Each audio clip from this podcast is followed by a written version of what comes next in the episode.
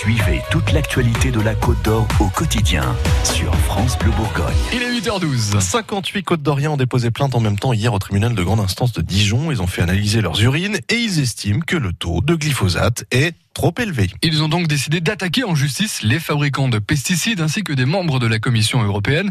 Anne Pinxon-Ducel, qu'est-ce qui les a poussés à porter plainte? Alors au départ, ce sont des associations qui ont lancé ce mouvement dans toute la France. Elles ont organisé des campagnes d'analyse d'urine et ceux qu'ils souhaitent sont allés jusqu'au bout, c'est-à-dire jusqu'au dépôt de plainte. Ces Côtes d'Orient, pour la plupart, ils essayent de manger local, voire bio. Et pourtant, ils ont tous un taux assez élevé de glyphosate. La comparaison, ils la font avec la limite qui est autorisée dans l'eau potable, 0,1 nanogramme par millilitre.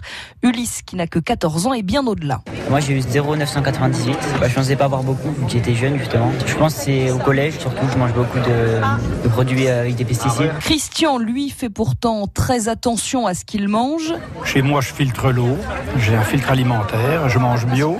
Et bien rien que d'aller boire le café chez mes voisins, que je suis invité à droite ou à gauche. Donc je bois de l'eau euh, normale, l'eau du robinet, et ben je pense que c'est dans l'eau. La plupart des plaignants ont donc été assez surpris par les résultats et c'est ça qui les a poussés à porter plainte, le fait de ne pas vraiment pouvoir maîtriser ce taux de glyphosate même en étant vigilant. Christian est même persuadé que les pesticides sont responsables de choses bien plus graves. J'étais pompier professionnel à Dijon pendant 35 ans. Et en causant avec les infirmières, ils disent que euh, tous les ans, ils ont 10% de nourrissons avec des cancers à la naissance, qu'ils n'avaient jamais vu ça avant. Donc je pense qu'il y, a un- il y a un lien de cause à effet avec tout ce qu'on emploie autour de nous.